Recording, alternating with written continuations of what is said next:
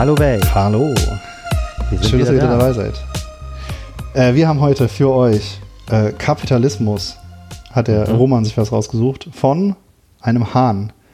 Genau, Herr Hahn. Der wird noch gleich erläutert, wer das ist und was er damit zu tun hat. Darüber sprechen wir und äh, wir haben auch einen ziemlich großen Ausgriff aufs Reich Gottes gewagt als Gegenmodell zum Kapitalismus. Also wenn ihr richtig Bock auf tiefgründiges Fundament habt, hört zu.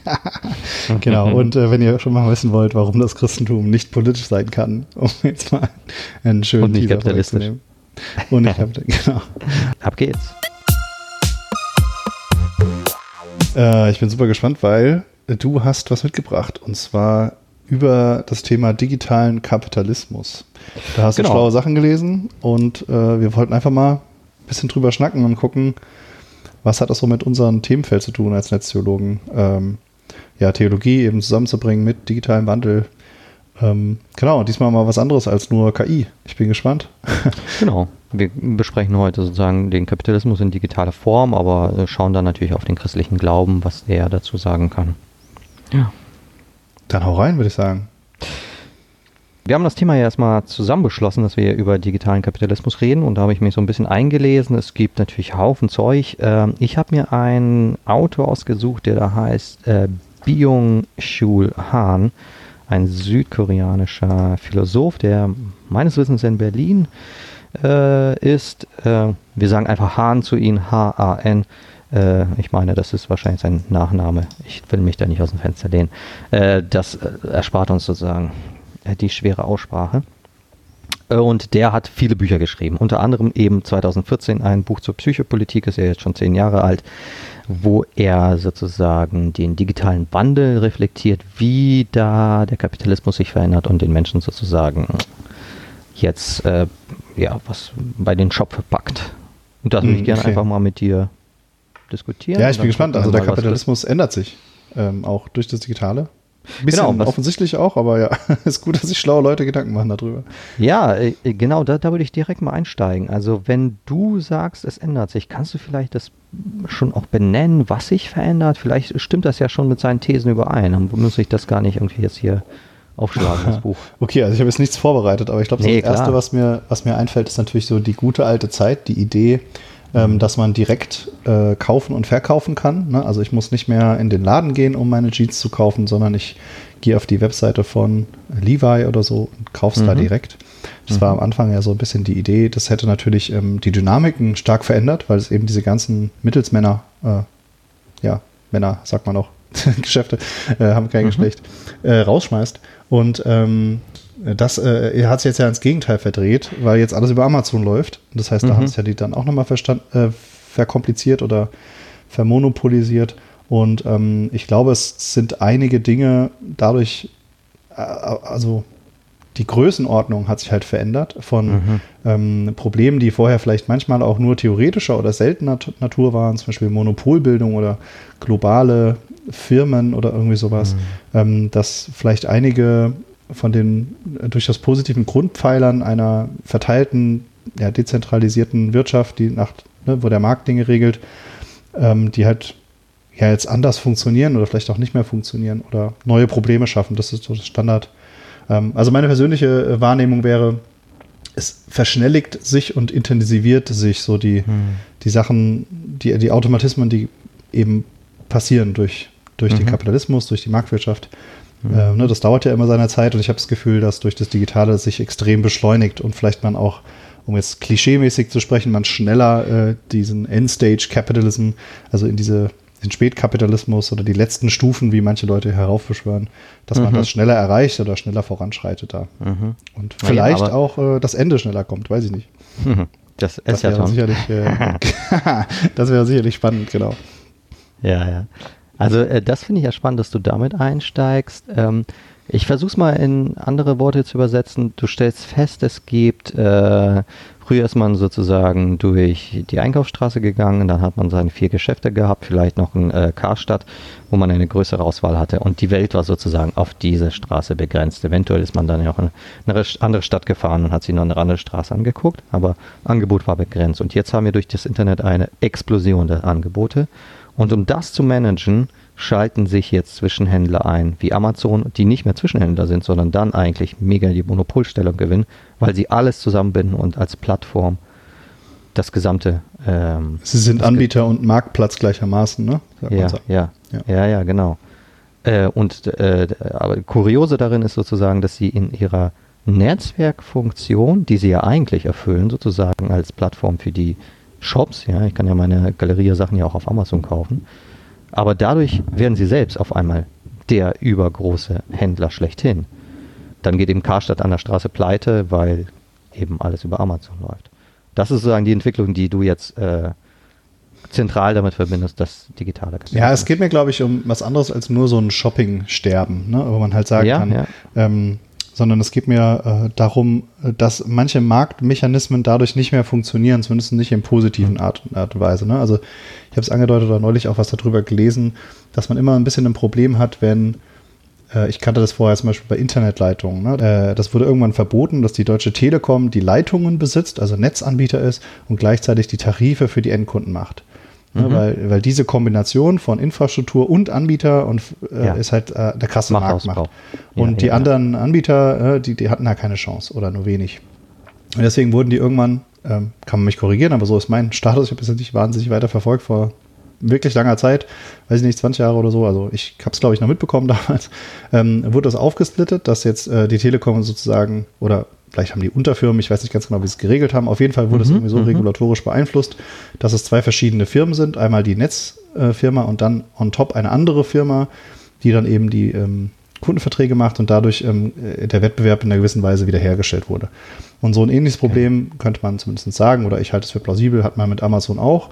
Auf der einen Seite sind die Warenanbieter, du kannst direkt dort, äh, keine Ahnung, deine Trainingsjacke kaufen, mhm. aber sie sind eben auch Infrastruktur für andere Shops. Ja.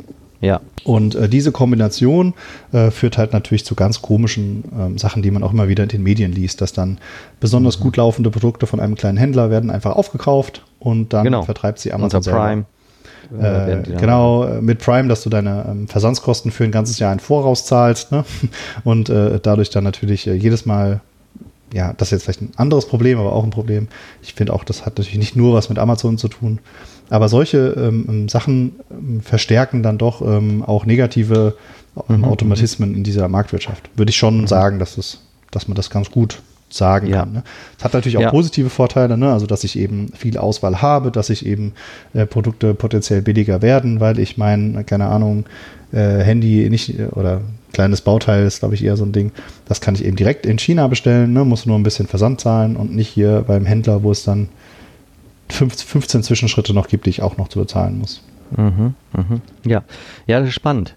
Ähm, deine Annäherung ist auf jeden Fall eine, die, ähm, die sozusagen den Kapitalismus unter wirtschaftlicher ähm, Prämisse versteht. Also, dass du eben beschreibst, äh, wie verändern sich wirtschaftliche Funktionen und wie verhält sich dann der Mensch jetzt zu diesen äh, neuen Situation. Was der ähm, Hahn macht, äh, ist, dass er versucht, den Kapitalismus als gesellschaftlich verändernde Macht zu verstehen. Also, dass er versucht herauszuarbeiten, wie der Mensch im digitalen Kapitalismus auf sich selbst schaut, wie er sich selbst versteht, wie er seine Arbeit versteht zum Beispiel. Mhm. Und da entdeckt er äh, auch ein Switch. Ähm, ich weiß gar nicht, ob man das jetzt so übertragen kann auf das, was du oder was wir jetzt hier mit der Plattformökonomie sozusagen ähm, versucht haben zu erklären. Ich bringe mal eine These, dass er sagt, ähm, der, im, im, klassischen Kapitalismus äh, wurden ähm, sozusagen die Menschen ausgebeutet. Also äh, richtig klassischer Industriekapitalismus, da gab es dann irgendwie eine Fabrik und die Leute mussten schuften, bis sie müde und kaputt waren, äh, um eben irgendwie ihren Hungerlohn da zu bekommen. Also das, was wir irgendwie aus den Medien in äh, anderen Ländern kennen, die irgendwie für uns Waren produzieren, ja, das ist sozusagen der alte Kapitalismus, der beutet die Menschen aus. Und Hahn meint, durch die Digitalisierung hat sich das verändert ähm, dass es zu einer äh, Selbstausbeutung geworden ist. Also dass mhm. wir nicht, mhm. dass nicht über uns ein Chef mit der Peitsche steht, sondern dass wir selbst Unternehmer geworden sind. Also dieser ganze Freelancer, äh, du kennst es ja, du warst das ja auch, dieser ganze Freelancer-Bereich sich versteht als Selbstunternehmer, der sich selbst ausbeutet. Das ist sozusagen eine, eine These, die er formuliert. Wie ist okay, es deine Erfahrung des, des Freelancer-Tums? Also würdest du das auch unterstreichen, dass du sozusagen der selbstausbeutende Chef dir gegenüber warst? Gegenüber mir warst. Ähm, also ich wollte jetzt nicht zu viel Raum dem geben, weil ich glaube, als IT-Mensch ähm, ich da extrem privilegiert war. Ne? Also das heißt, ähm, es gibt einen krassen Unterschied zwischen jemandem, der ähm, Freelancer wird, weil eben da die Stundenlohne äh, hoch sind und viel attraktiver. Ja. Und es ja. gibt natürlich auch die andere Seite, die, ähm, mir fallen jetzt so Putzhilfen ein Klar, äh, oder die Über, Überfahrer oder so, ne? Äh, die ja. halt äh, keine Wahl haben und wo dann die, die Ausbeuterfirmen eben die Sozialabgaben auch noch abwälzen.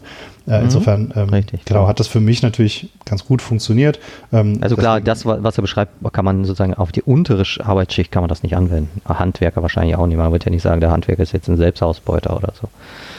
Ja, also ich wollte noch mal kurz einen Schritt zurückgehen, um alles zu verstehen. Ne? Also natürlich, er fängt sozusagen ja nicht ganz am Anfang vom Kapitalismus an, also einfach nur damit vielleicht auch Freunde des Kapitalismus äh, ähm, äh, fair behandelt werden. Ähm, mhm. Es gab natürlich einen Vorläufer vom Kapitalismus, der äh, noch schlimmer war.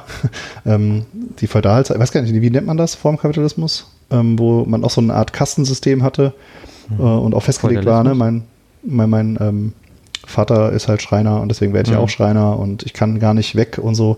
Und da war natürlich ähm, die, die Freiheit, ich darf eben das machen, was ich möchte, ne, was mhm. mir vielleicht auch funktioniert, was meinen Talenten entspricht, war natürlich auch ein gewisser Fortschritt. Äh, mhm. danach kam natürlich dann diese Industrialisierung, das, was du angedeutet hast, wo wahrscheinlich auch so ganz klassisch die Kapitalismuskritik herkommt, ne, mhm. mit den genau. äh, ja. Äh, Means of Production und so, ne, also die Maschinen gehören halt irgendwie nicht den Arbeitern, sondern irgendwem anders und die Leistung von diesem anderen besteht halt nur drin, dass er eben der Chef ist und ihm die Dinge gehören, ne, mhm. aber gar keine Arbeit mehr macht und so weiter diese ganze Fundamentalkritik, die, ja, die ist ja schon auch sehr alt und hoffentlich mhm. auch bekannt. Ja. Und jetzt ist ja quasi der, der Switch oder das, wo es jetzt interessant wird oder auch für digital und für uns interessant wird, ist jetzt eben das Neue. Und da hast du jetzt, äh, einfach um es zu rekapitulieren und ob ich es richtig verstanden habe, eben mhm. gesagt, der neue Switch ist dann eben diese Selbstausbeutung. Also kannst du da nochmal erklären? Ja. Also mir war das jetzt nicht super ähm, einleuchtend, weil in, in mhm. meiner ähm, Zeit, wo ich auch selbstständig war, ähm, hatte ich es eigentlich eher als Privileg empfunden. Ne? Also ich muss nicht arbeiten, natürlich immer mit dem Hintergrund, ähm, äh, ich musste, äh, also ich, ich, musste auch nicht meine Stunden runterrobben, um halt irgendwie meine Miete zu bezahlen, ne? sondern es war eher andersrum. Ich, ich konnte mir halt auch viel gönnen. Ne? Ich habe ja auch studiert noch nebenbei. Also daher kommt äh, mein Theologiestudium auch ne? aus der mhm. Zeit, wo ich dann eben noch Zeit mhm. übrig hatte. Das heißt, ich hatte da eher so eine, ne, das verbinde ich jetzt für mich persönlich damit und natürlich wissend, dass es anderen Leuten nicht so geht.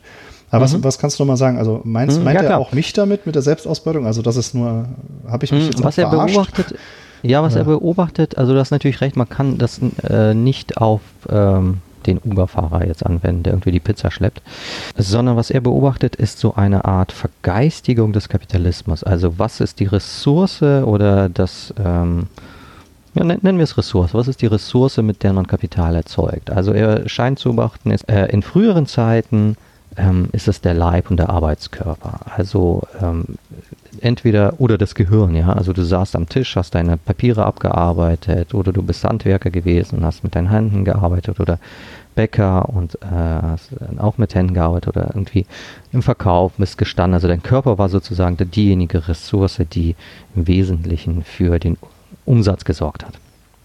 Das hat sich sicherlich nicht komplett geändert. Also natürlich sitzen wir immer noch und schreiben und denken und arbeiten äh, an den Fliesen und so weiter. Aber was äh, dazu kommt, beziehungsweise vielleicht auch langsam auch Überhand gewinnt in einer Wissensgesellschaft, nämlich, dass die Ressourcen nicht mehr unser Leib ist, also den wir trainieren müssen, sondern unser Geist quasi. Also A, unsere Daten, die wir produzieren, werden auf einmal irgendwie relevant und sorgen für, für Kauf, Kauf und Verkaufskraft.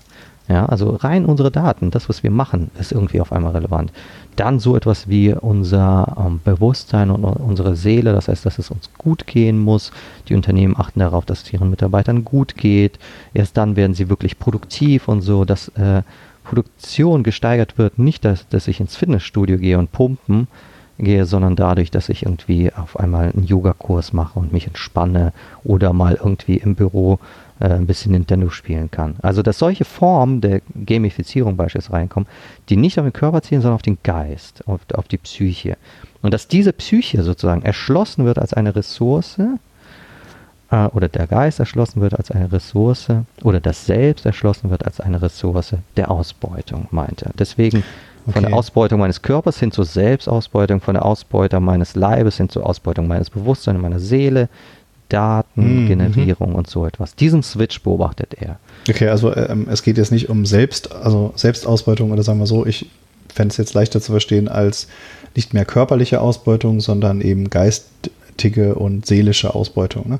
Also ich muss ja, aber das auf dem sorgt Feld dafür, dass du zu einem anderen Verhältnis zu dir selbst gerätst. Ja, ja, ja, ja. Ich, nur ja. zum Verstehen. Ne? Also es geht nicht ja, mehr darum, dass ich auf dem Feld schufte ne? und da mhm. halt mich verausgabe, sondern ich setze jetzt am Bildschirm und verausgabe mich geistig, weil ich eben Excel-Listen zusammenstelle oder Nee, das wäre ja auch noch körperliche Arbeit. Was er sagen würde, ist, dass du die mentale Einstellung hast. Du musst bei den Excel, äh, du musst sozusagen eine optimale Software finden, damit äh, diese Excel-Arbeit schneller geht. Du, du trainierst dich selber auf Effizienz. Also das, Aber nicht mehr körperliche eben, Effizienz. Genau, nicht mehr körperlich sozusagen, mhm. dass du pumpen gehst oder stark bist, gut ist, sondern du trainierst deinen Geist auf Effizienz, deine Seele auf Effizienz, dass du möglichst viel Zeit einsparst bei der Arbeit, um mehr Freizeit zu haben oder dass du die Freizeit, die du bekommst, investierst in Selbstlearning und in, in Selbstbildungskurse, damit du neue Kompetenzen erwirbst, lebenslanges Lernen und so. Also sozusagen die Mentalität äh, dass du de, dein, dein, äh, dein Geist als eine Ressource verstehst, die du bilden musst, um natürlich Kapital zu erzeugen. Aber war das, was ist der Unterschied zwischen, ähm, es gab ja schon immer Leute, die ähm, auch darüber nachgedacht haben, wie man Sachen effizienter machen kann. Ne? Also zum Beispiel mhm. ein Pferdeflug statt, ja, äh, ne, genau, bessere Maschinen. Ähm, wo ist da der Unterschied jetzt zur digitalen Arbeit? Also ich will natürlich auch ähm, effizienter werden, Ne, ähm, äh, oder vielleicht meinen Workflow verbessern oder vielleicht auch mich selbst, äh, für, ne, keine Ahnung, dass ich meinen Schlafrhythmus optimiere, sodass ich effizienter arbeiten kann oder so. Aber wo ist mhm. der entscheidende Unterschied zu zum Beispiel Ingenieursleistungen früher? Also jetzt mal, das gab ja schon immer halt ne, nicht nur körperliche Arbeit sozusagen. Und auch was effizient machendes, was auch durchaus immer positiv gesehen wurde. Ne? Mhm. Ja, natürlich. Also Effizienz und Kapitalismus wären ja erstmal völlig ähm, harmonieren ja wunderbar. Also das, äh, das das ändert sich nicht, der Gedanke der Effizienz. Es ändert sich nur das Objekt der Effizienz, nämlich dass es dein Geist ist und dann ähm, die ähm, äh, sozusagen die Funktion ähm, deiner Selbstwahrnehmung, dass du dich selbst als eine Ressource verstehst, die dann mehr Kapital erwirtschaftet, wenn sie geistig sich trainiert. Okay, also ich versuche nicht mehr ähm, meinen Flug zu verbessern, sondern mhm. ich versuche meinen Schlafrhythmus zu optimieren. Ist das ja. sozusagen? Ja, genau. Mhm. Deine Seele, dein Wohlbefinden zu verbessern. Also ich arbeite an mir selbst, in vielleicht ja. primärer oder mehr als früher und nicht nur an externen Objekten. Genau, also. und bei, bei Hahn ist es dann sogar so, dass du nur noch an dir selbst arbeitest und überhaupt nicht mehr an externen Objekten, weil dein Selbst die Ressource ist, die ausgebeutet wird. Beispielsweise Datengenerierung. Ja, oder mhm. was auch welches könnte man das noch übertragen? Ähm, also, dass du sozusagen deinen Marktwert für ein IT-Unternehmen dadurch steigerst, dass du Sachen lernst. Neuere Programmiersprachen, neuere IT-Anwendungen, neuere Problemfälle, die du dir selbst erschließt. Also Selbstbildung ist eine massive Ressource, um dich beim Verkauf sozusagen nach oben zu heben und so etwas zu generieren. Okay, also ich glaube, ich habe es, ähm, ich habe das halbwegs verstanden. Wir können auch mal weitermachen, vielleicht wird es noch klarer, weil ich noch nicht ganz weiß. Also ich habe das Gefühl, das verschränkt sich noch sehr. Ne? Also natürlich kann ich auch, ähm, ja. keine Ahnung, äh, äh, Ingenieurswesen studieren und dadurch die Maschine besser bauen. Ne? Oder, oder ähm, das ist ja auch, also genau, alleine durch das Studieren verbessere ich mich auch selber, um nachher ein mhm. besserer Ingenieur zu sein. Ne? Also ähm, ich finde das noch nicht ganz klar differenziert. Also, aber das ist auch mhm. okay. Also wir können, wir können das auch erstmal jetzt so stehen lassen und äh, ja. mal gucken, wo es hinführt sozusagen. Genau, wir können vielleicht einfach noch einen anderen Aspekt anführen, den wir natürlich in unserem Podcast oft, super oft besprochen haben, nämlich äh, so etwas wie Überwachung. Also das klassische Schema ist, ähm, entweder der Staat überwacht seine Bürger, wie wir das natürlich auch in äh, Diktaturen und anderen Formen, also in zum Beispiel China oder so auch kennen, äh, oder irgendein Unternehmen versucht seine Bürger zu überwachen, äh, um auch hier natürlich Kapital und Effizienz zu erschließen. Das wäre für Hahn alter Kapitalismusform. Ja, also wenn mhm. irgendwie Lidl oder so äh, Kameras äh, im in der Filiale installiert, um seine Leute zu überwachen. Weil es jemand externes ist, der das macht, ne? Also die jemand, mein Chef, meine Firma, mein Staat und nicht ich selbst. Genau. Ja, also er, Hahn überträgt das so auf das Bild des Panoptikums. Das ist so eine Erfindung gewesen, ich glaube eigentlich ursprünglich in Gefängnissen, dass man ein Gefängnis rund gebaut hat, in der Mitte einen Turm, der nicht einsehbar ist und dieser Turm kann auf alles schauen. Und das erzeugt, dass die ähm, mit, nee, das habe ich schon Mitarbeiter gesagt, nein, sondern dass die Gefängnis, äh, dass die Gefangenen sich ständig überwacht fühlen und dadurch sich sozusagen ähm, ja, also sozusagen Räume suchen, wo sie nicht beobachtet werden, um ihre Privatsphäre so auszuleben. Also das ist Panoptikum und das ist für ihn das alte Modell. Also ne, Lidl und seine Kameras, die die Mitarbeiter dann irgendwie filmt, damit sie nicht klauen. Ja, also irgendwie mal was äh, Handfestes so. Und er meint, das ändert sich. Äh, es ändert sich nämlich auch hier wieder zu Selbstüberwachung und Selbstdisziplinierung. Und das ist, glaube ich, schon etwas, was wir unglaublich oft in unserem Podcast thematisiert haben. Also die Fitbit, mit der ich meinen Rhythmus, äh, mein, mein Herz, meine Bewegung, meine Kalorien überwache, weil ich der Ansicht bin, äh, durch diese Selbstdisziplinierung, Selbstüberwachung kann ich meine Effizienz steigern, kann ich mein Kapital steigern. Also ich wieder äh, mein Leib und meine Seele als Ressource der Kapitalsteigerung. Und ich äh, nehme diese Form der Selbstüberwachung an, also ganz freiwillig, weil ich das gut heiße, das so zu tun. Ja, die Fitbit ist, glaube ich, ein gutes Beispiel, was wir auch ja in unserer. Mhm, aber weil man auch, auch denkt, man tut sich selber was Gutes damit. Ne? Also ich genau. mich zum und Beispiel faktisch um im Fitness kapitalistischen so. Denken tut man sich ja was Gutes. Man steigert ja durch seine Gesundheit ja wohl sehr, sehr wohl sein Kapital ja? und seine Lebensdauer und so weiter. Mhm. Äh, aber und hier wird sozusagen Han vielleicht verurteilt und, und sagt, aber welches, in welchem Verhältnis stehen wir dann zu uns selbst? Ja, wir beuten uns aus, wir betrachten uns als Ressource, die optimiert werden muss. Also wenn man sozusagen auf das Leben guckt, das genießt, das ausschweift, das hedonistische Leben, welches diese Effizienz nicht kennt, das wird in unserer Gesellschaft so seiner Ansicht verurteilt.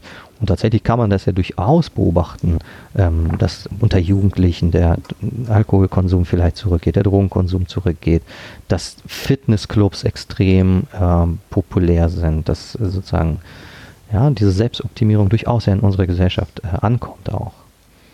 Mhm. Das heißt, du bist so Team Drogen nehmen oder er? äh, Spaß äh, die Frage die, ist nicht, ähm, was ich dir für ein Team bin, sondern was würde Jesus tun? äh, genau, also das heißt, ähm, das ist quasi so diese, diese These. Ne? Also ich, ich kann das nachvollziehen. Ich würde aber ja. sagen, wir sind ja schon auch noch ein Stück weiter. Das ist einfach nur, ähm, ich kann ja auch gerne wieder zurückkommen. Aber ähm, es klingt mir schon so ein bisschen so die, weiß ich nicht, 30-Plus-Generation, für die das halt irgendwie gilt. Ähm, mhm. Weil es gibt ja jetzt gerade auch so viele, die sich über Gen Z, äh, Gen Z beschweren, äh, dass sie nur noch rumhängen und keine arbeiten will und so. Ne? und äh, tatsächlich gibt es ja auch äh, manchmal so Berichte, habe ich gelesen, über China, äh, wo mhm. eben auch viele dann so dieses, äh, die hatten da so Begriffe für, die mir jetzt nicht einfallen, also quasi sowas wie rumhängen. Ne? Also mhm. dass es so eine Art Trend halt wird. Und ähm, ich finde das super interessant, weil ähm, viele sich einfach beschweren und sagen halt so, ja, was ist los mit denen? Ne? Die müssen wir jetzt mal wieder hier Work Ethic mhm. und wo soll es mhm. eigentlich herkommen? Und mhm. wir brauchen auch jemanden, der hier irgendwie was macht.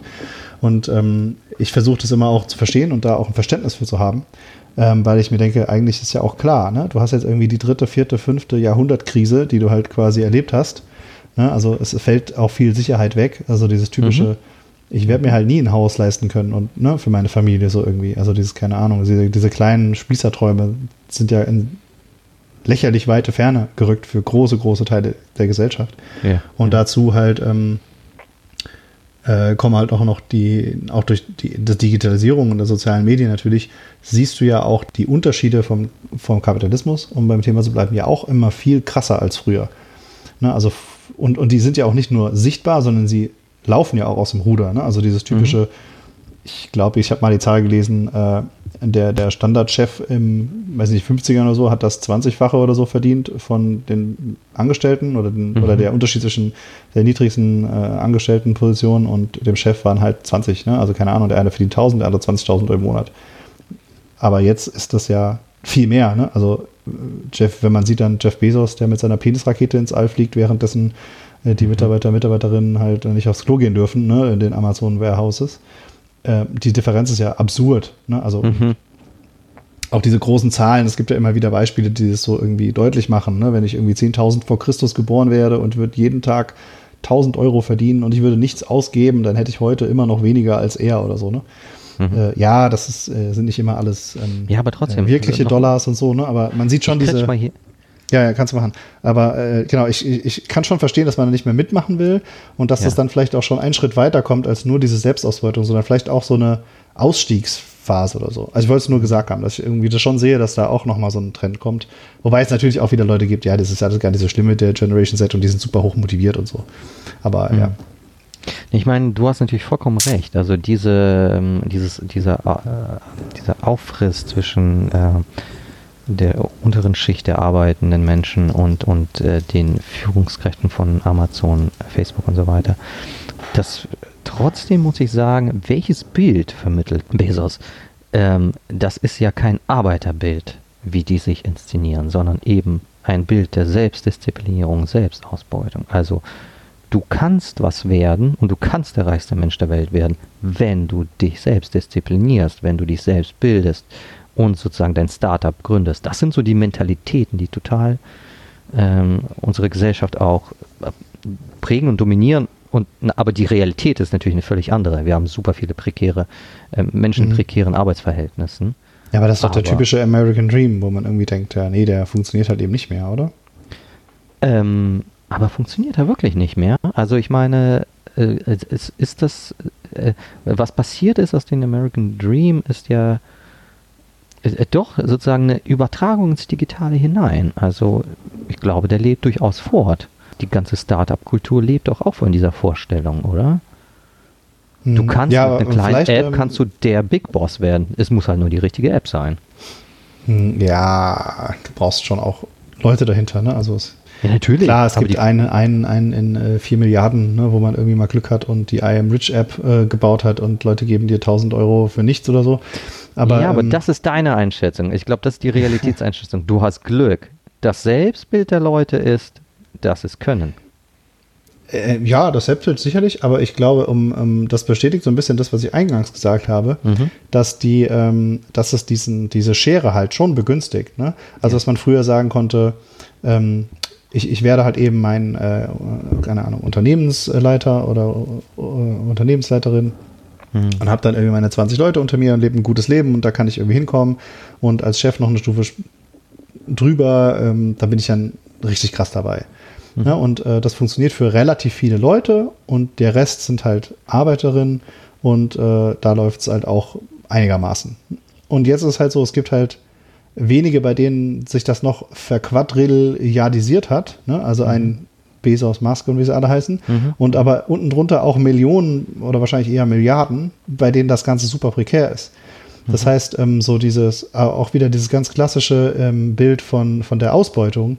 Natürlich wirst du halt nicht reich wegen deiner eigenen Arbeit. Ne? Also, das ist ja mhm. eigentlich schon auch die klassische Kritik damals an den mhm. Fabrikbesitzern äh, war. Mhm. Äh, ne? Die leben halt sozusagen nur davon, dass sie Besitz haben. Ja. Und man, man merkt ja schon, ähm, dass das sich jetzt, also das sind natürlich keine dummen Leute, das muss man ja immer sagen, ne? aber der, der Grund, warum sie halt so krass durch die Decke gehen von mhm. ihrem Wohlstand, der ist natürlich immer noch und vielleicht, weil man eben heute nicht nur 2000 Arbeiter in deiner Großfabrik ausbeuten kann, sondern eben mhm. vielleicht zwei Milliarden in Amazon äh, äh, ähm, lagern um die ganze Welt oder in irgendwelchen Näheren in Bangladesch und so weiter. Also man kann sozusagen das Outbeuten skalieren. Ne? So, ja. so, könnte man das auch sehen. Ja. Ich sage nicht, dass alles schlecht ist und natürlich gibt es dazwischen, insbesondere auch in Deutschland, auch noch eine Mittelschicht und so. Aber mhm. diese Extreme, das hat sich ja schon auch krass. Also natürlich die Befürworter sagen, selbst die unteren äh, bei den unteren Leuten kommt mehr an als früher. Ne? Mhm. Ähm, mag auch so sein, aber die, die wahrgenommene ähm, Ungleichheit, die bleibt natürlich trotzdem. Ja. Und auch ja. die, die Nicht-Demokratisierung davon. Ne? Also, dass ein Elon Musk äh, Twitter kauft, die äh, so viel kostet wie die Hälfte unserer kompletten Bundeswehrmodernisierung. Mhm. Na, das heißt ja quasi, der hätte mit dem Geld auch die halbe Bundeswehr erneuern können, so irgendwie, ne? Also, da, dass man irgendwie so das Gefühl hat, auch die, die Staaten, die ja zum Glück in einigen mhm. Teilen der Welt äh, halbwegs demokratisiert sind, äh, die, die haben, also es kommt sozusagen eine äh, Monarchie der, der äh, Monarchie der parastaatlichen Milliardäre. Mhm. Und das ist ja de mhm. facto so. Das kommt natürlich auch ja. hier oft ne, ähm, wieder rauf und so. Ja, ähm, ja, dass dann Leute ja, dir auch vorschreiben, was du zu denken und zu schreiben und wen du zu lieben hast. Ne? Mhm. Mhm. Also diese Gefahr ist ja schon auch da und ich denke da immer halt an Fight Club zurück. Ähm, äh, ein Film aus dem 99, glaube ich. Und da mhm. ist irgendwo in, in, der Mitte oder relativ am Anfang gibt es dann so einen kurzen Einschub, dass es ein äh, Microsoft Universe und eine Starbuck Galaxy gibt. Ne? Also ich glaube, es geht da auch so ein bisschen drum, der spinnt halt quasi so weiter, wie das so weitergeht mit diesen großen Firmen. Und damals war es natürlich völlig ja. irrwitzig, ne? Aber heute denkst du, ja krass, ja stimmt, wir haben halt hier irgendwie sieben Milliardäre, alles weiße ja. alte Männer, ja, oder ja. fast alles, ja, wenn man den Google-Chef mal irgendwie außen vor lässt vielleicht, aber ähm, die halt tatsächlich quasi eigene also das sind jetzt keine offiziellen Staaten, aber sie sind sicherlich mächtiger als viele Staatschefs von vielen Ländern auf der Welt. Und. Ähm, dass die natürlich auch keine demokratische Legitimierung mehr haben oder haben mhm. können oder nicht so einfach und so. Also das ist schon krass. Also das macht da schon mhm. auch irgendwie viel. Ich bin ein bisschen abgedriftet, glaube ich. Aber, nee, ähm, aber es ist ein guter Punkt. Es ist, genau. ist ein wichtiger Punkt, ähm, weil er nochmal die strukturellen äh, Unterschiede einmal des Kapitalismus klar macht, aber auch diese Problematik, in der die Kunden sozusagen eigentlich zu diesen parastaatlichen Systemen stehen. Äh, vielleicht, um, um das Ganze nochmal wieder zurück zum Thema zu bringen, äh, bringe ich noch eine kleine These. Ähm, ich weiß nicht, wie plausibel das ist. Ich habe auch drüber nachgedacht, ist das eigentlich richtig, was er da beobachtet? Er sagt nämlich, dass es eine Krise der Freiheit gibt, die darin besteht, ähm, das, das, Beispiel ist äh, Gamifizierung unserer Arbeitswelt zum Beispiel. Auch ne, mhm. natürlich nur ein Nischenbereich, äh, wo das stattfindet, aber dass sozusagen die Idee ist, äh, Mitarbeitende leisten dann mehr, wenn sie sich freier auf der Arbeit fühlen und wenn sie diese Freiheit, die sie faktisch auch zeitlich haben, ähm, mit eigenen Wünschen besetzen können. Das steigert e-, Effizienz. Also die Idee ist, Mitarbeitern mehr Freiheit einzuräumen, weil diese Freiheit umkippt in einen Zwang, sich zu optimieren. Ähm, also Erholung wird sozusagen funktionalisiert, um Effizienz mhm. zu steigern. Ja, also ich sage vier Tageswoche, vier Tage Woche, spare mir aber eigentlich meine Weiterbildung damit so irgendwie. weil, ja, weil zum Beispiel. Oder die Idee ist auch vier Tage Woche und am fünften Tag ähm, gehen die Leute in einen Selbstbildungskurs oder in einen Yogakurs, um sich sozusagen zu motivieren, in den übrigen vier Tagen mehr zu leisten, als sie mhm. in den fünf insgesamt geleistet haben. So ein bisschen die Idee. Dass also, dass sozusagen unsere Freiheit ähm, auch als Ressource erschlossen wird. Und zwar nicht, die gebrochen werden muss. Ja, ich bin sozusagen nicht der, der Lehnherr, der jetzt mit der Peitsche die Arbeiter da immer zu einem effizienteren körperlichen Arbeit zwingt, sondern man merkt, je mehr Freiheit man gewährt, äh, mit der Vorstellung der Selbstdisziplinierung, äh, resultiert das in Effizienz, komischerweise. Mhm.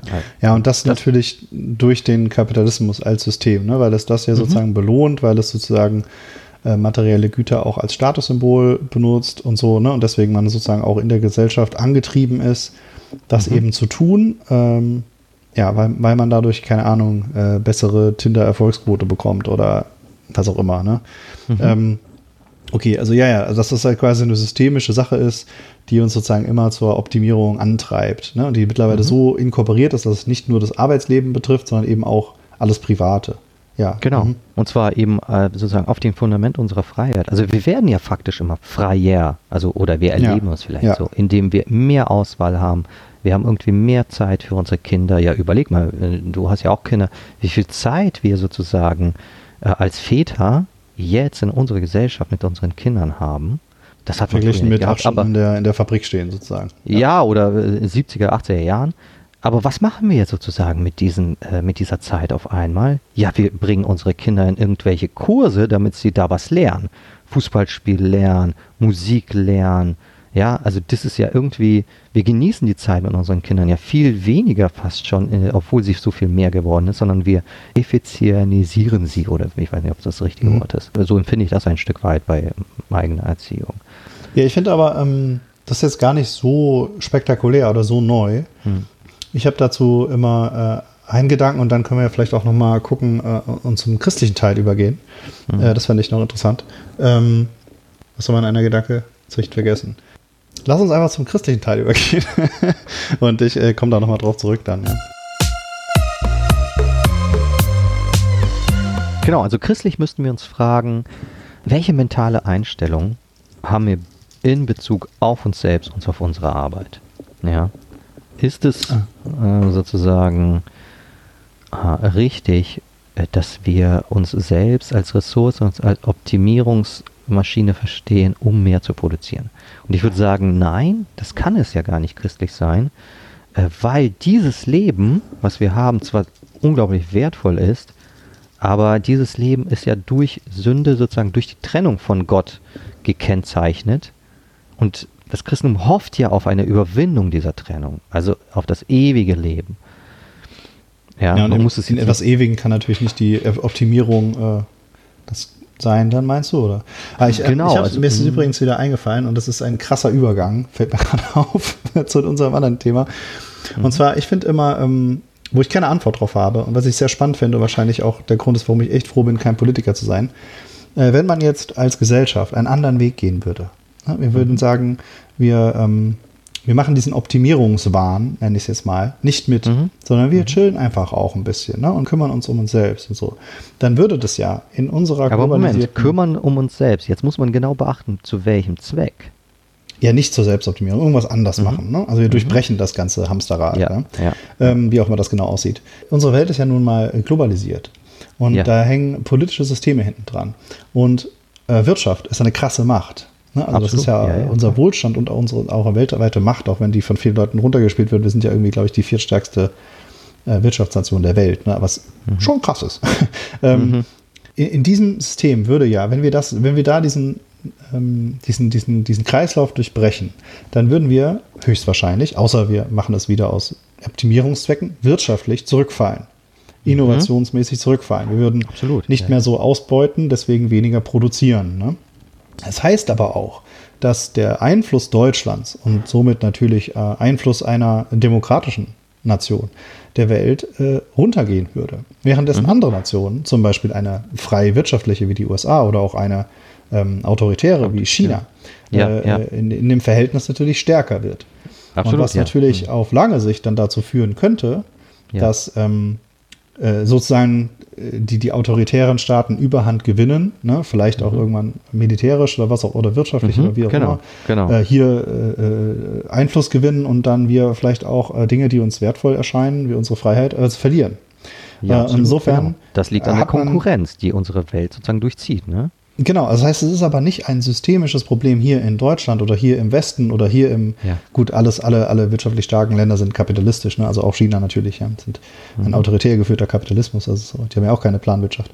Ähm, genau, das fände ich halt auf jeden Fall spannend, ne? dass man sagen kann, dafür, dass es mir hier gut geht, heißt vielleicht mhm. in 50 Jahren, dass es weniger Freiheit gibt, vielleicht für meine Kinder oder meine Enkel oder ne, was auch immer. Das finde ich auf jeden Fall einen krassen Gedanken und ähm, der äh, ist meiner Meinung nach eine gute Überleitung zu dem christlichen System. Ich wollte tatsächlich mal, mal was drüber schreiben. Vielleicht können wir, ich, ja. ich glaube, ich habe es irgendwann schon mal kurz erwähnt. Also, was ist denn der politische Weg des Christentums? Und meine Schlussfolgerung, aber du kannst jetzt erstmal äh, was einwerfen, mhm. weil wir reingrätschen. Äh, das ist der Grund, warum das Christentum nicht politisch sein kann. Ne? Also nicht im Sinne von, wir können mal ein bisschen Aktivismus machen, aber halt wirklich politisch. Kann ich gleich gleich ausführen. Und mit dem, äh, du meinst du also, hast, weil es so eschatologisch ausgerichtet ist, verlangt es ein so äh, absurdes System, dass es in der globalisierten Welt nicht funktionabel wäre? Meinst du, ist das dein? Ja, ja, genau. Also ich habe, das stimmt. Es fehlt aber dann ein, ein das, Baustein. Ja, äh, aber dann ist es ja, dann ist ja falsch zu sagen, das Christentum kann nicht politisch sein, sondern du musst sagen, das Christentum wäre absurd, wenn es in ja. unserer Welt politisch ist. Ja. Aber trotzdem müsste man sagen, oder könnte man ja sagen, das Absurde ist genau das Richtige. Wir brauchen diese Absurdität. Eigentlich ist das Absurde die richtige Welt und die richtige Wahrnehmung. Aber ja, da bin ich natürlich dabei. Ne?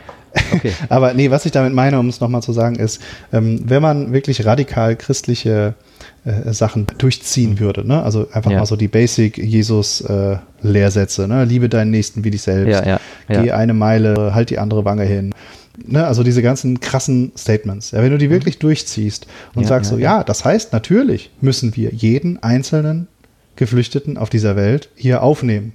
Und natürlich ja. heißt das, dass unser eigener Wohlstand dadurch geringer wird. Ja. Und natürlich ja. heißt es, dass ein autoritärer Staat vielleicht irgendwann ähm, äh, auch da ein, auch vor der Tür steht und das ausnutzt. Und ne, wir, wir halten dann aber die andere Wange hin. Natürlich gibt es dann jede Menge ähm, Lehrer ähm, und Gelehrte und so weiter, die dann halt sagen, ja, aber so ist natürlich nicht gemeint. Aber vielleicht ist das genau das Paradoxe. Und das Krasse ist, wenn du das durchziehen würdest, ne, also weil Jesus ja eben auch von einem äh, Reich Gottes äh, redet, in dem eben die Werte ne, kopfübergestellt ja, ja. sind. Das macht ja alles auch irgendwie Sinn. Ich glaube auch. Aber es würde genau hier halt nicht überleben. Ne? Und Na, äh, natürlich, genau. ja genau, aber das wäre natürlich auch überhaupt nicht der Sinn, weil ähm, wer sein Leben retten will, der wird es verlieren. Ne? So irgendwie Richtig. hat sie auch gesagt. Das heißt, man würde sozusagen äh, auf weltlicher Ebene untergehen und auf geistiger Ebene wahrscheinlich sehr viel gewinnen. Aber ja, das Ganze ja, ja, genau, hat natürlich auch wieder auf andere Leute Auswirkungen. Das meine ich mit dem, deswegen habe ich vorhin auch paradox. Und dann ist jetzt schon wieder die Frage, wenn ich jetzt ein mhm. Staat bin, angenommen, ich wähle eine äh, radikale Jesus-Partei, die genau das will, ne, und äh, meinetwegen sind 60 Prozent der Bevölkerung dafür, dann mhm. ist dieser Weg ja so radikal, dass er auf Kosten von den anderen 40 Prozent ne, gemacht ja. wird. Und dann ist ja. wieder die Frage, ob das dann christlich ist. Insofern mhm. finde ich, ist es völlig absurd, ne, dass dieses politische halt ähm, Jesus-mäßig zu interpretieren sozusagen, ne? sondern ich glaube, es muss auf einer anderen Ebene funktionieren.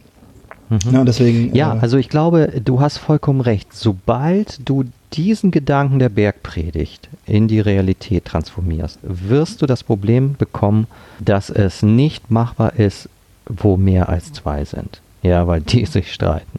Aber, und das ist das Spannende vielleicht an der Beobachtung der alten Kirche oder der jungen Christenheit, äh, die war ja, äh, so die Legende, und wahrscheinlich ist da auch was dran, da gab es viele Märtyrer. Äh, weil einzelne Menschen tatsächlich sich so radikalisiert auf diese Position der Bergpredigt begeben haben und gesagt haben, ja klar, das müssen wir so leben. Das hat immer an Einzelnen funktioniert und die Einzelnen genau, es ist kein System, vom ne? System also, immer ja. ermordet. Ja. Genau. Also, Aber systematisch, die Wende zum Konstantinischen Reich bedeutet letztendlich die Politisierung des Christentums um Umwandlung in das Konstantinische Reich. Genau, und man kann da natürlich. Ist dann verloren gegangen.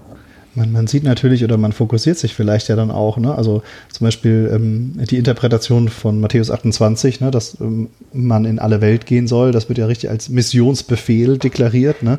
Sozusagen, mhm. das ist natürlich dann wieder ein Expansion-Gedanke, ne? ein Wachstumsgedanke, ein äh, irgendwas, was man im halbwegs mit einem kapitalistischen Mindset auch unter einen Hut kriegt. Ne? Also mhm. ich bin ne, besser als du, weil meine Gemeinde wächst schneller oder meine Konfession mhm. ah, hat ja, mehr ja, Geld, ne? sozusagen. Ja, ne? Aber das, das ist natürlich völlig absurd. Selbstbild, ja. Genau, aber ja. hat ja nichts damit zu tun, wie Jesus gelebt hat oder was er wahrscheinlich damit gemeint hatte. Ne? Aber ähm, ich meine, du hast trotzdem dieses Paradox hast du gut herausgearbeitet. Also ich würde das auch unterstreichen. Das christliche Leben als Reich Gottes verstanden ist das Absurde in dieser Welt, ist das, was die Bergpredigt formuliert. Es ist aber, es ist nicht lebensmöglich, weil genau das passiert, was in der Bergpredigt hier auch steht, dass du dann verfolgt wirst auf, äh, äh für, für, für, das, was du sozusagen lebst. Das wird sozusagen, ein inhärenter logischer Schluss der Welt gegen dich.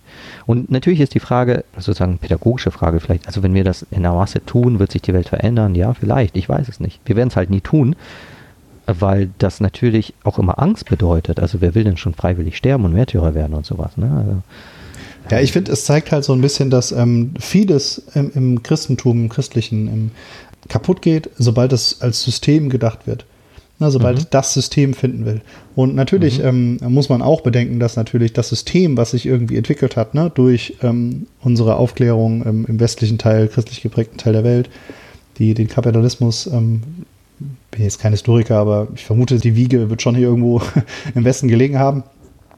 Das hat uns natürlich zum Beispiel auch viel Gutes gebracht, ne? viel Wohlstand, viel mhm. äh, Medizin und, und so weiter. Und ich glaube auch, dass das durchaus natürlich das Wirken äh, von Gott äh, damit drinsteckt. Ne? Also äh, mhm. das ist natürlich alles klar. Aber ähm, man darf das auch sehen. Aber tatsächlich, ähm, was soll ich denn machen? Also ich kann natürlich als Christ äh, Politikerin sein, ne? aber ich kann ja nicht das als Policy machen. Ne? Also irgendwie so dieses Radikale. Ne? Ich kann vielleicht sagen, das verträgt sich jetzt besser damit oder ich, ne, ähm, das mhm. kann ich ganz gut mitgehen und äh, deswegen machen wir hier unseren Staat halt irgendwie halbwegs rechtsstaatlich. Ne? Natürlich mhm. gibt es da viele, viele Sachen auch als konkrete Handlungsanweisungen ne? und was man da auch mitnehmen kann.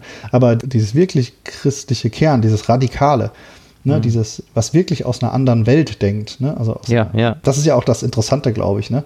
Und warum das Christentum weiterhin fortbesteht, weil es eben ne, sich ständig so ein bisschen auf den Boden holt, ne? Und sagt so, ja, ist ja schön, dass du jetzt hier dein Leben hast, äh, lieber Roman, ne? Äh, äh, als, als Dozent und verdienst bestimmt auch ganz okay, aber hast du eigentlich mal dran gedacht, all dein Geld in den Arm zu geben? Mhm. ne? Also, das ist ja so absurd, ähm, mhm. dass es ja irgendwie keiner machen würde, ne? Und mhm. ähm, für mich ist es auch so ein Selbstspiegel, dass man sagt so, ja, krass, ne? Also, so krass bin ich hier verstrickt, ne? In, in dem ganzen System natürlich weitaus, äh, nicht nur kapitalistischen meine, System, ne? sondern Trotzdem System. würde ich sagen, ich, ich, bin bei dir, man kann es auch im wahrscheinlich im persönlichen Leben nicht umsetzen. Wenn man es umsetzt, wird man vielleicht wirklich als Märtyrer enden. Was man aber kann oder was das Potenzial schon ist, ist, wenn du es als eine Wahrheit bejahst und sagst, ja, das Christentum ist wirklich sozusagen eine die Weltumkehrung. Und das weiß ich auch, was darin eingeschlossen ist in dieser Aussage, ist, dass du dich selbst kritisieren kannst. Du sagst sozusagen immer gleichzeitig mit, ich aber erfülle das nicht. Und in dieser Selbstkritik, in dieser Selbstrelativierung, das ist, glaube ich, ein großer, großer Schlüssel des Christentums, weil er dich ja demütig macht auch. Ja, du kannst nicht sagen, ja, ich bin ja. der Pimmel halt, weil ich total der Coole und ich lebe das Leben total richtig und so. Nee, du schaust aufs Christentum und sagst, nein, das erfülle ich alles überhaupt nicht ich erkenne meine Sünde in dieser Unzulänglichkeit und ich weiß, eigentlich nur mit Gott kann ich es umsetzen. Genau, aber also dieses ich, kritische damit, Potenzial ist. Ja. Ich gehe damit, aber ich finde es immer ganz wichtig oder es wird halt auch leider oft pervertiert. Ne? Also dass man dann eben ähm, so eine Selbstverleugnung oder so. Es gibt, ich weiß gar nicht, wie das heißt, ne? aber du kannst ja auch quasi in so einer Pessimismus denken, so, ja. ist ja auch alles egal. Ne? Also wir kriegen es ja alle nicht hin oder was bin ich eigentlich? Ja. Ne? Guck mal, ich habe es schon wieder. Also und, und ich weiß auch nie ganz, wie man das erklären muss, dass das natürlich hm. nicht gemeint sein kann. Also ich will es auch nicht als Ausrede sehen. Ja, das kann man ja eh nicht. Ne? Nein, mhm. das ist durchaus real gemeint. Ne? All dein Geld mhm. den Armen geben. Ne? Natürlich wirst du das nicht machen, aber das heißt halt weder, dass du jetzt ähm, weniger wert bist, noch dass du dich deswegen fertig machen willst. Für mich ist es einfach nur so ein, so ein krasser Leuchtturm, wie paradox. Ja und wie ja. anders das Christentum ist und wie wenig ja, wir ja, davon verstehen. Ne? Also genau. ich weiß nicht, ob man versteht, was ich meine. Ne? Also dass man, dass man sich schon auch trennen muss von diesen, von diesen wirklichen Missbrauch, den es auch gegeben mhm. hat in der Historie, auch eben, ne, um die Demut hochzuhalten oder so. Und ähm, mhm. vielleicht hin zu, ähm, zumindest ich hoffe, es kommt rüber, zu diesem äh, Königreich, wo halt eben alles äh, umgedreht ist, ne? Und ähm, mhm. wo die letzten halt wirklich die ersten sind. Und zwar nicht in einer, in einer Pyramide, dass alle versuchen, jetzt mit genauso großem Elan Letzte zu werden. Ne? Äh, das ist natürlich auch wieder nicht gemeint. Das ist, das ist ja jedem klar. Deswegen, ja, dieses Paradoxe, besser kann ich es auch nicht formulieren, ne? Mhm. Diesen mhm. paradoxen Leuchtturm, dass es andere Maßstäbe gibt, ja, und äh, daran einfach irgendwie zu staunen und fröhlich äh, darauf hinzufiebern, dass, äh, dass irgendwann überall so sein wird, ne? nach christlichem genau. Verständnis. Genau. Ja, mit der neuen, genau. mit der genau, neuen das Welt. Ist es. Das ist sozusagen Reich Gottes und das ist, was im Eschaton letztendlich erwartet wird. Äh, in einer vollen Realisierung. Ja. Ja, da bin ich bei dir. Ich, ich hoffe, wir waren äh, auch, auch gut kontrovers jetzt. Ja. Weiß ich nicht, aber wir haben auf jeden Fall den digitalen Kapitalismus und seine mentalen Bedeutung, glaube ich, ziemlich gut erschlossen und äh, christlich die Antwort auch darauf gegeben, finde ich. Genau, aber natürlich nicht mit einer 10-Punkte-Anleitung. Ne? Also jeder, der halt mhm. gehofft hat, ähm, das mache ich und dann habe ich es, der wird natürlich enttäuscht und das war auch unser Plan. äh, Perfekt, ja. Nee, das wäre natürlich äh, viel zu kurz gegriffen. Ähm, genau. Aber ja, äh, ich habe viel gelernt. Ich fand es geil, äh, äh, mit dir nochmal zu reden. Ich dann, wiederhole nochmal Byung-Chul Han äh, und das Buch heißt Psychopolitik 2014. Ihr könnt äh, selber reinlesen oder ihr guckt euch ein paar andere Bücher von den Typen an. Ist oder ihr fragt ChatGPT nach einer Zusammenfassung. Ja. ja, das ist sowieso das Allervernünftigste. ja, bis dahin. Äh, wir hoffen, klar. ihr konntet mit uns was lernen und äh, lasst uns Feedback da auf jeden Fall. Ähm, E-Mail info at netztheologen.org und bei Instagram und Twitter sind wir auch zu finden, äh, at netztheologen. Und wer will, der findet uns auch im Fediverse. Ja, müssen genau. wir hören uns. Bis dahin. Ciao.